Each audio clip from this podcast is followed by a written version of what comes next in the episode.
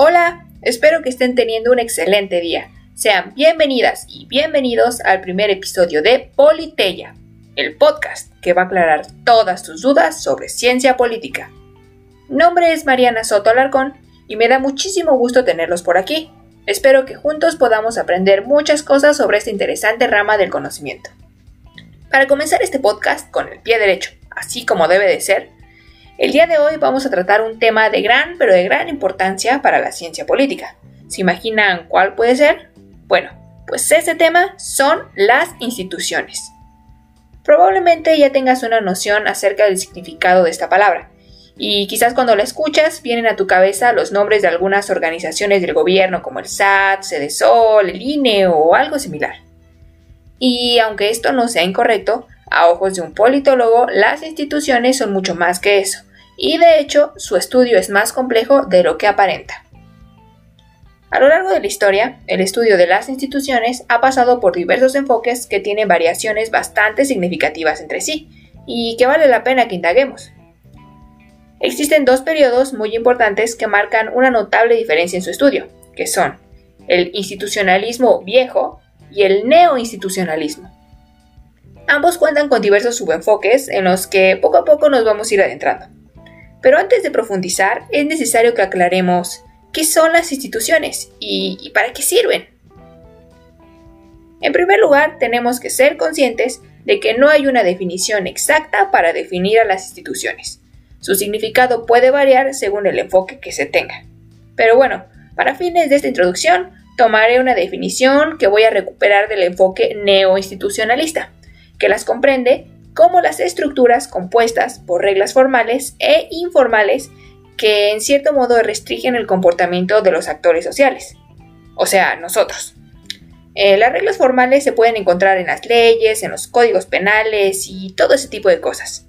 Pero, por otra parte, las reglas informales no están codificadas en ninguna especie de reglamento.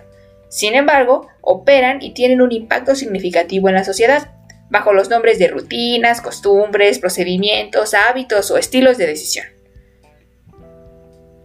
La Iglesia Católica, por ejemplo, es una institución y es relevante en diversos contextos, como el latinoamericano, ya que proporciona una serie de reglas morales y de comportamiento que son adoptadas por un gran número de personas que a su vez moldean su comportamiento y sus juicios de valor eh, con base en esa institución. Eh, muchas de sus reglas no están, formalizadas en un texto constitucional y sin embargo son seguidas por muchas personas.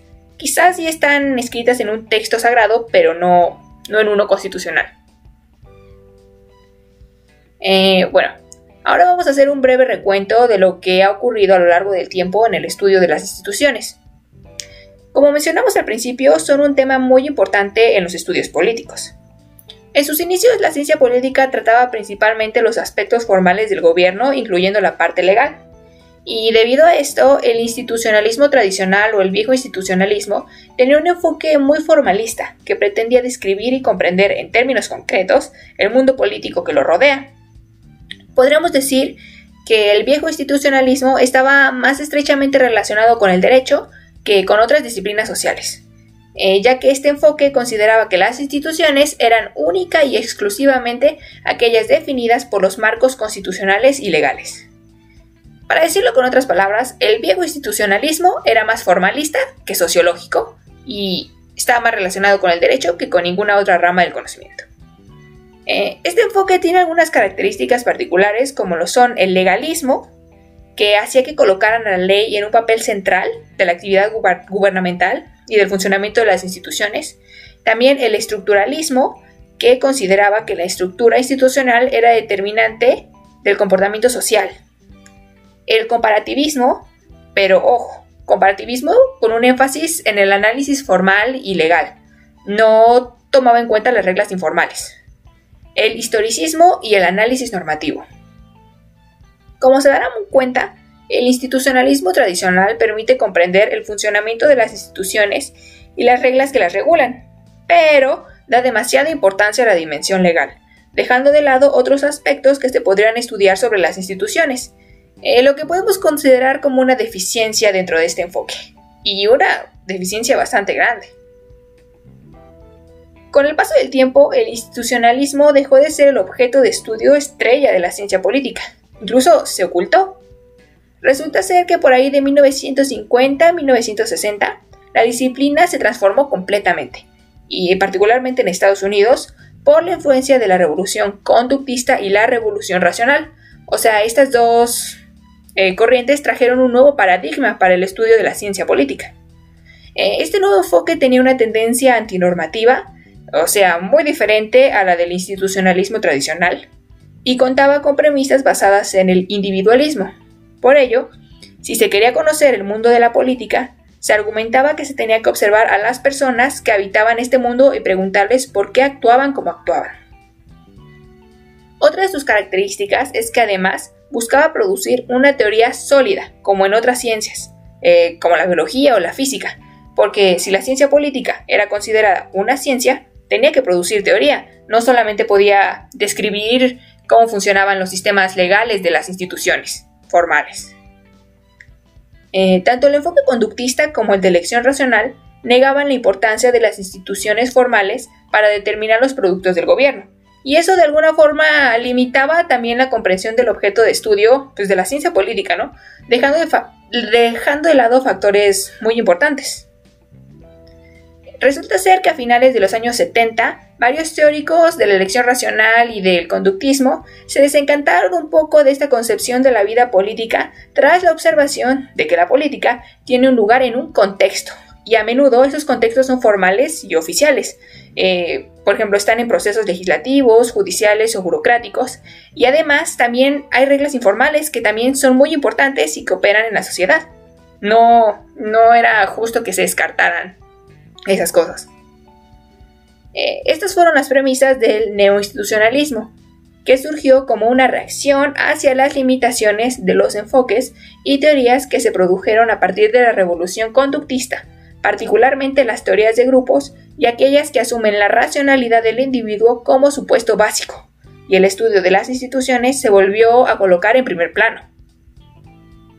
Aún así, el nuevo institucionalismo es diferente al viejo institucionalismo, ya que no es únicamente formalista, porque también toma en cuenta las, instituciones informales y no solo las que están codificadas en una ley. O sea, hace eh, una rama más completa del institucionalismo. Los precursores de estos estudios son March y Olsen, que con sus trabajos hicieron síntesis muy importantes sobre este tema y han llevado a cabo importantes investigaciones.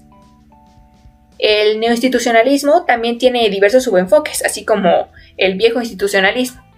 Solamente que estos analizan eh, otros aspectos de las instituciones y tienen diferentes métodos. Por ejemplo, eh, el neoinstitucionalismo tiene un enfoque normativo, así como el viejo institucionalismo, pero este solamente es un enfoque, o sea, no, engloba como toda la teoría eh, neoinstitucional. Este se encarga de estudiar las reglas formales. También tiene un, enfoque teórico que estudia su evolución a lo largo del tiempo y, sus orígenes y así. También tiene un subenfoque empírico que retoma la información científica y analiza la estructura para generar explicaciones pues, lógicas y hacer teoría. Un enfoque internacional que compara las instituciones a nivel internacional. Eh, un enfoque de elección racional que explica de qué manera las reglas que existen en las instituciones establecen ciertos límites que maximizan las preferencias individuales, e incluso tiene un enfoque feminista que incorpora al género y sus estructuras como factores que atraviesan las diferentes dimensiones del sistema político. Con todo esto podemos concluir que el estudio de las instituciones es fundamental para comprender la realidad política y social de nuestro entorno, de nuestro país o de cualquier otro lugar lo que las convierte en una materia de estudio fundamental para la ciencia política. ¿Y cómo no serlo? Si le dan una estructura y sentido a las sociedades, a nuestros actos, a nuestras decisiones, e incluso nuestras preferencias están atravesadas por ellas. No, no podemos escapar de las instituciones. Probablemente con el paso del tiempo esta rama continuará actualizándose y generando más y más conocimientos, tal y como lo ha venido haciendo desde que se comenzó a estudiar. Pero bueno, Desgraciadamente, el tiempo de este podcast se ha agotado. Espero que esta información les haya sido útil para comprender desde otra perspectiva a las instituciones.